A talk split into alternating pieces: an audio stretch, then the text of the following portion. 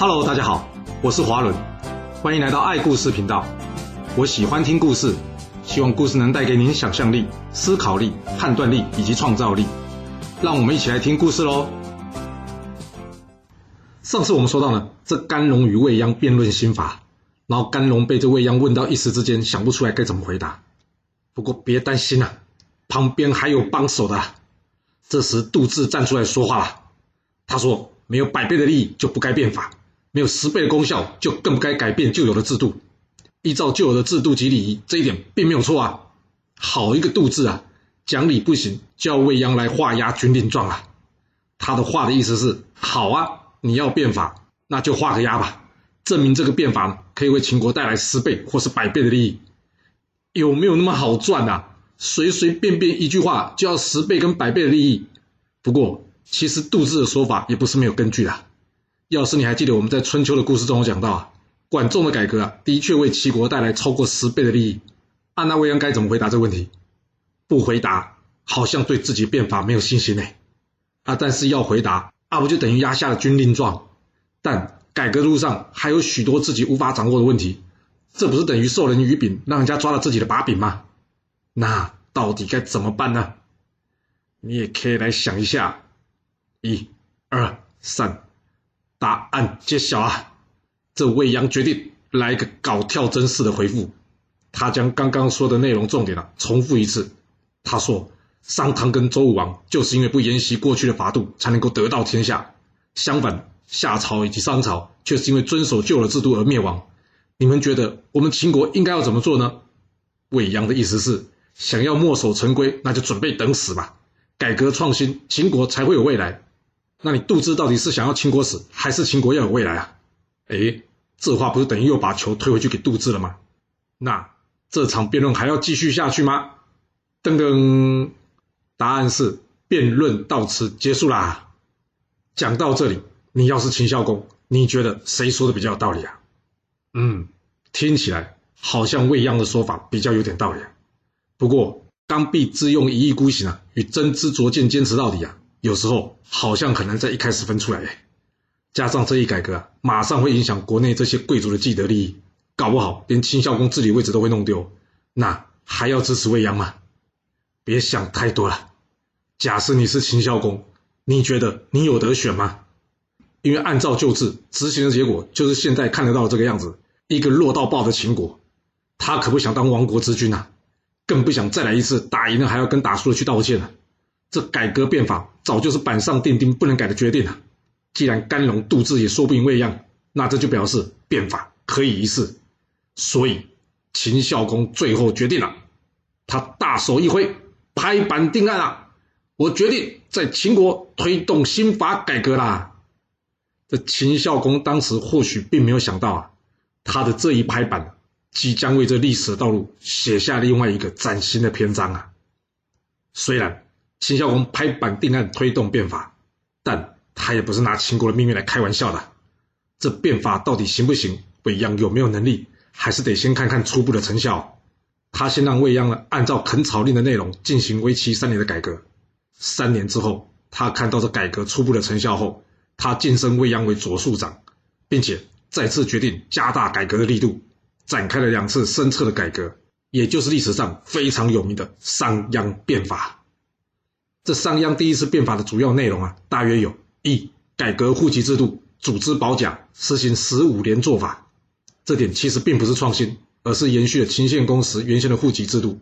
不过呢，将原先的五户一伍增加为十户一室的单位，多了一层的监督，可以加强对人民的监控，并且将这连做法带入到军队的管理方式之中。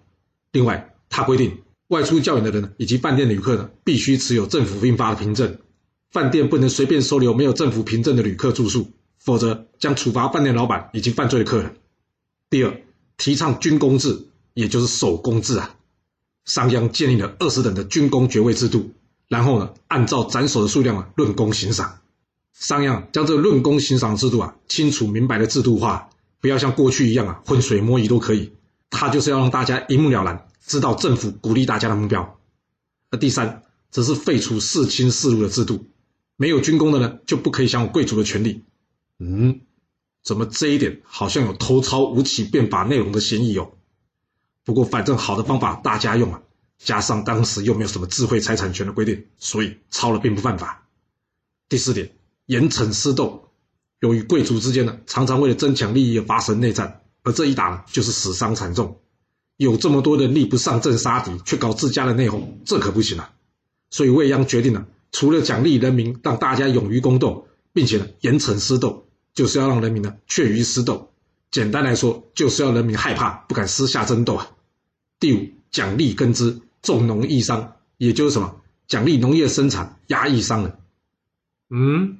这一点要是从现在角度来看，虽然说粮食的产生非常重要，但是没有必要打压商人吧？这有没有可能其实是一种统治的手法？你看啊，即使到了现代啊，我们在学校上课，主要学习的内容啊，还是跟生产的技术或是能力有关啊。但是对于改变自己生活啊，也就是财商这件事啊，学校都不太去教。光由这一点就可以知道，政府让大家受教育的目的啊，很可能只是为了训练出一批批优秀的受雇人员或许有人会觉得，啊，要是大家都变成商人，谁来生产呢？嗯，这种说法也没错啊。但是有没有可能还有另外一种可能？那就是商人的脑袋太灵活啊，而对统治阶级来说，其实商人这种职业啊，可能造成他们的威胁。所以政府呢，不但不会鼓励商人，甚至啊，尽量打压。那第六是小家庭制度，未央规定啊，成年男子啊，必须搬出原先的家庭，强迫他们分家。改变原先戎狄一大家族人住在一起的习惯，而第七点呢，是以李悝的法经六篇为基础，制定秦律六篇。嗯，有了这些明确的改革方向，那这未央的变法就可以成功了吗？要是有这么简单就好了。几千年的历史当中啊，变法成功的也只有这一次啊。所以你觉得容易吗？所有的改革都会招来既得利益者的反扑，或者是呢，大家习惯于旧有制度。而对于新的改变呢，提出反对的意见，这些问题未央也会一一遇到，绝对不会有例外啊。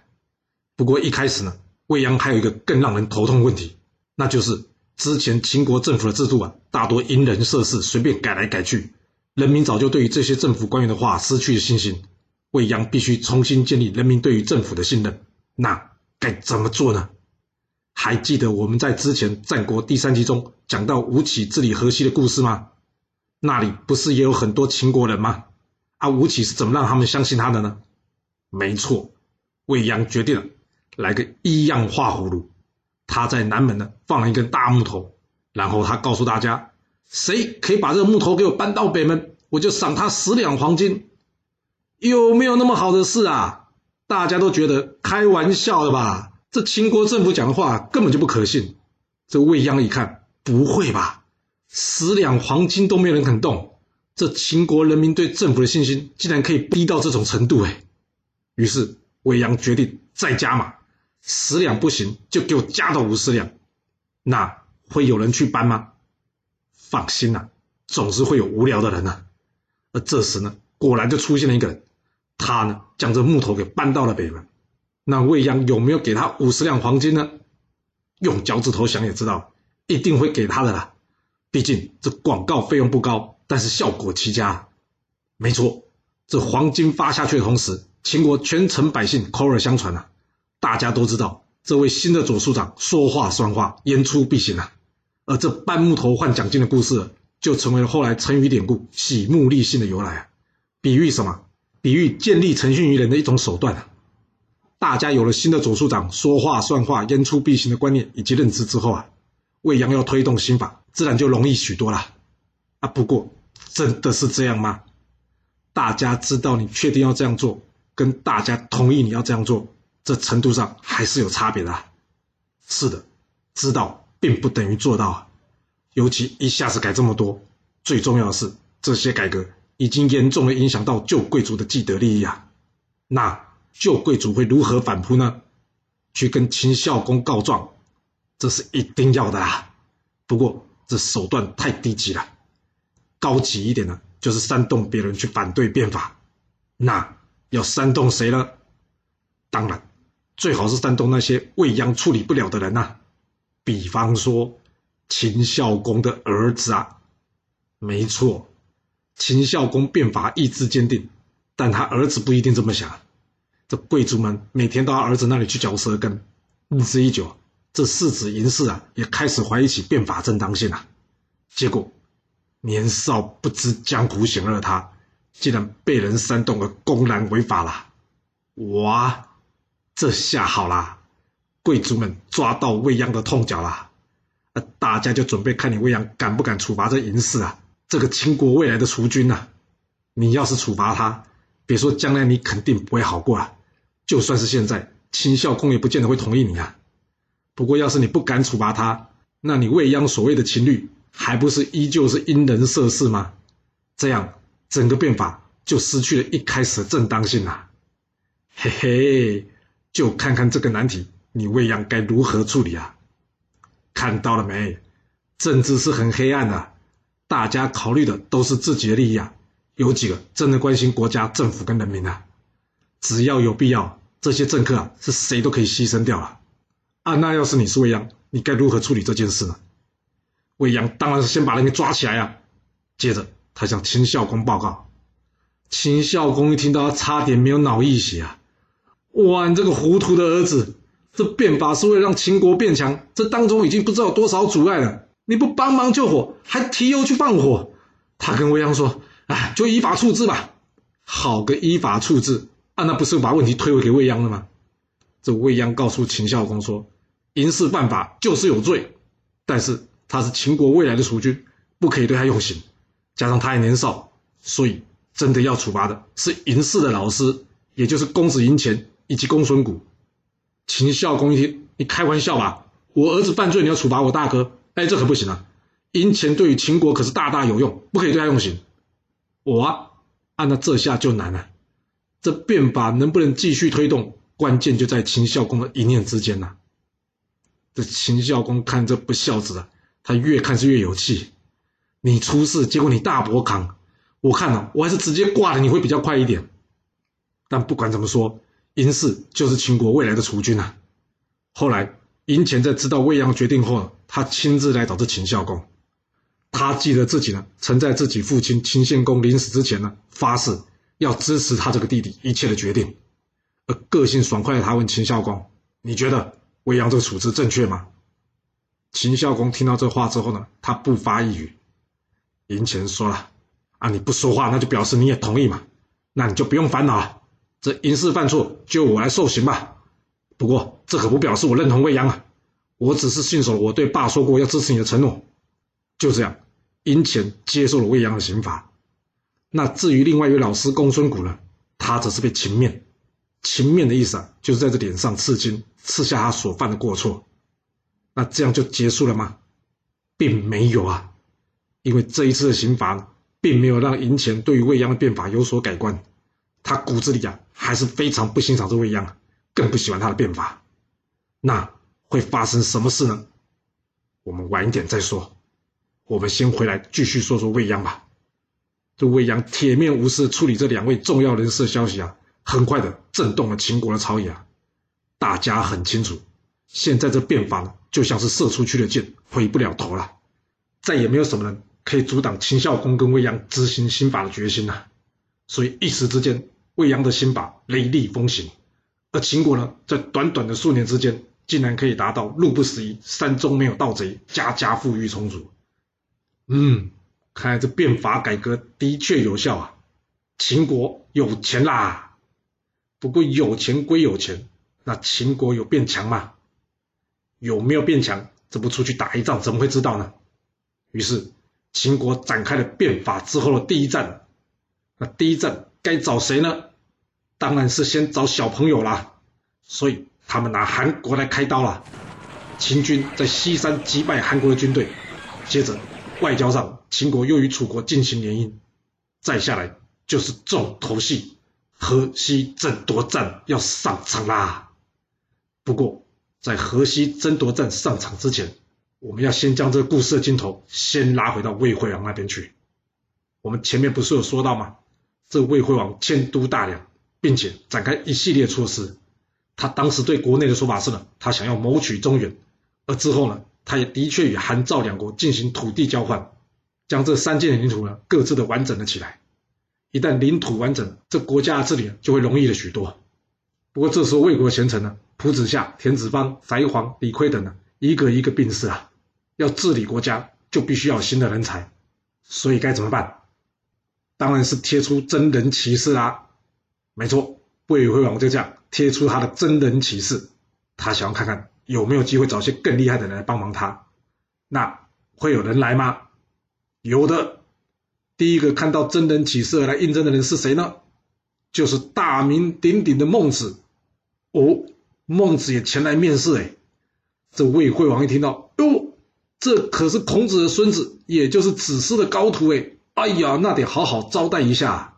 这魏惠王一见到孟子，开头第一句话就是：“哎，先生，你远道而来，能带给我魏国什么样利益或者好处吗？”哇，真直接。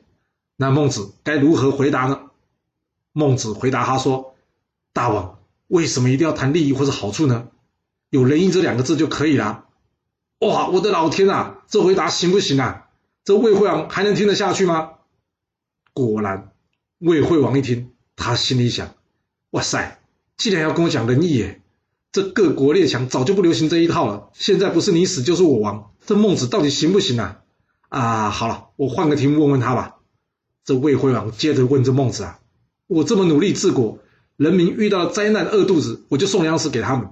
你看附近的国家没有一个国君比我认真做事的，但是怎么我们魏国人口呢，跟其他国家一样，就是没上升啊？啊，这没有人，我是要怎么去打仗啊？先生，您知道这是怎么一回事吗？”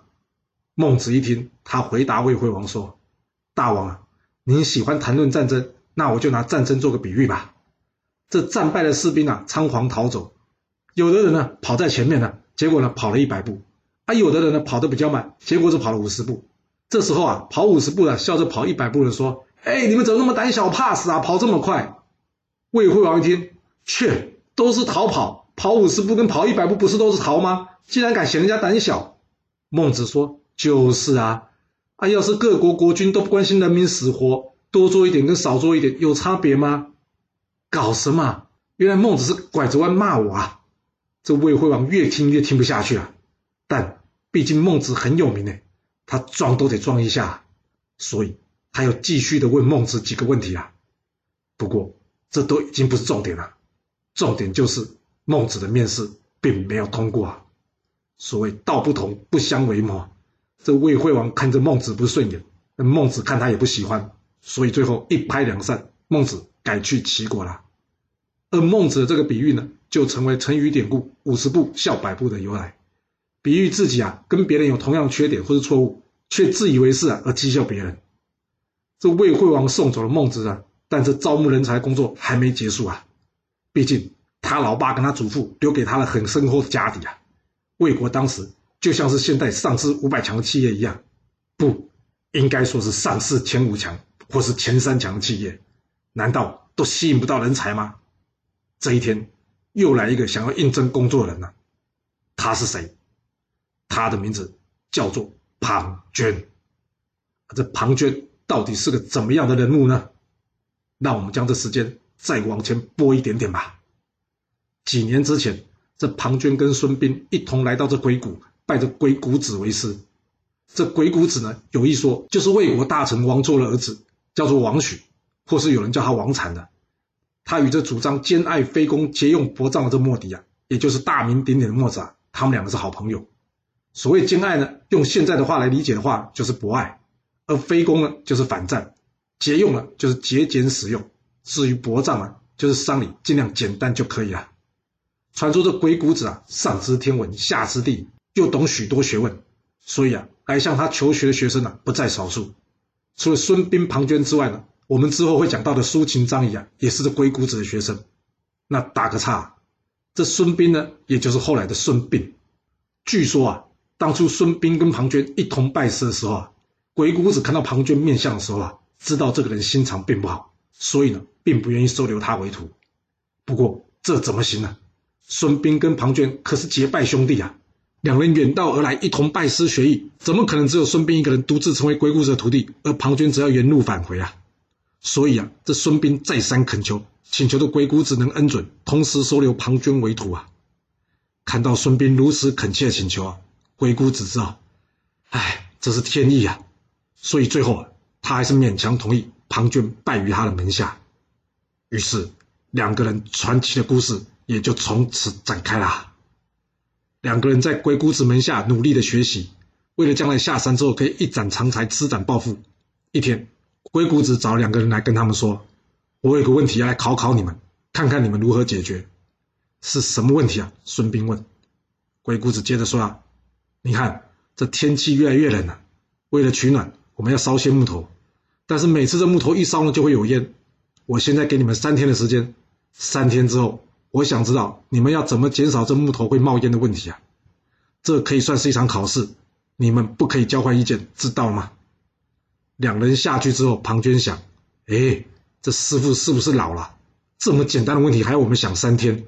我走回来途中就已经想到答案了。”他看一旁的孙膑还在那边低头思索着，他心里在那边偷笑：“嘿，不会吧？这孙膑不知道答案哦。不过师傅有说啊，我们俩不能交换意见。孙膑啊，抱歉呢，不是我不帮你啊，是我爱莫能助哦。所以庞涓跟孙膑分开之后呢，他立刻前往后山。他心里想：想要这木头烧出来烟小一点，那就找一些干的木头就行了。现在是秋冬。”满山的木头都很干，我随便捡就可以捡到一堆了。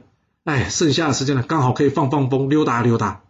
就这样，庞涓一下子就搞定，然后跑去休息了。啊，那孙膑呢？孙膑怎么会不知道干一点的木材烧的烟会小一点呢？但是，要这就是答案的话，那会不会太简单了？他心里想：不对，这一定不是师傅要的答案。坐在那里苦思的他呢，从自己的生活经验中慢慢的回忆。之后他想到，啊，对了，我记得这木头烧过之后变成炭，而炭烧出来烟呢，又会比这干柴少一点。嗯，这可能就是师傅要的答案，不然不需要给我们三天的时间。于是呢，他去捡一些不同材质的干柴，然后堆起炉子，开始烤炭了。之后，他再将不同材质的炭呢拿起来烧烧看，看看哪个烟烧起来会比较少一点。确定好了之后呢，他便开始制作木炭的工作了。三天的时间转眼就到了。是验收的时候啦。这庞涓的干柴呢，放在这鬼谷子的山洞里面一烧，结果不久之后啊，这烟越积越多，像这鬼谷子实在是受不了了，最后只好提前结束了。接着换上孙膑的，嗯，虽然也有一点烟，但是少了许多。很明显，孙膑的方法比庞涓的好了许多。这庞涓一看，哎，师傅这不公平吧？你只有说要减少冒烟的问题，又没有说要比谁烟烧的比较少。那要是你一开始说清楚，我才不会输嘞。鬼谷子听到这了，他没有多说什么，他只是告诉这两个人，这场考试是要你们多用心，留心生活中有一些看似理所当然的东西，其实啊都是有学问在里面的。你们不要轻忽了这些可以学习的材料。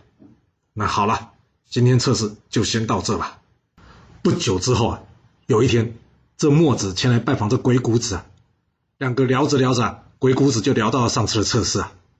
听到这，一旁的庞涓很不甘心的说：“师傅，上次比赛不公平啊，要不这次你再出个题目，这次啊让莫先生一同做评审，你看看我的表现会如何？”哦，要来比赛哦，那孙膑跟庞涓两个人谁会技高一筹呢？他们比赛内容。到底有哪些项目呢？这故事会如何的发展呢？我们要到下次才能跟各位说喽。好了，我们今天就先说到这。若喜欢我的故事，要麻烦您记得动动你的手指，给我五星评价，或是点赞、订阅、追踪以及分享哦。当然，也欢迎您留言分享你对这一集的想法，或是你也可以请我喝一杯咖啡或是饮料，让我有持续创作的动力。其实历史就是顶层阶级的生活记录，了解顶层阶级的思考逻辑以及做法方式，我们就有机会改变自己的未来。谢谢您来听我说故事，我们下次再见喽。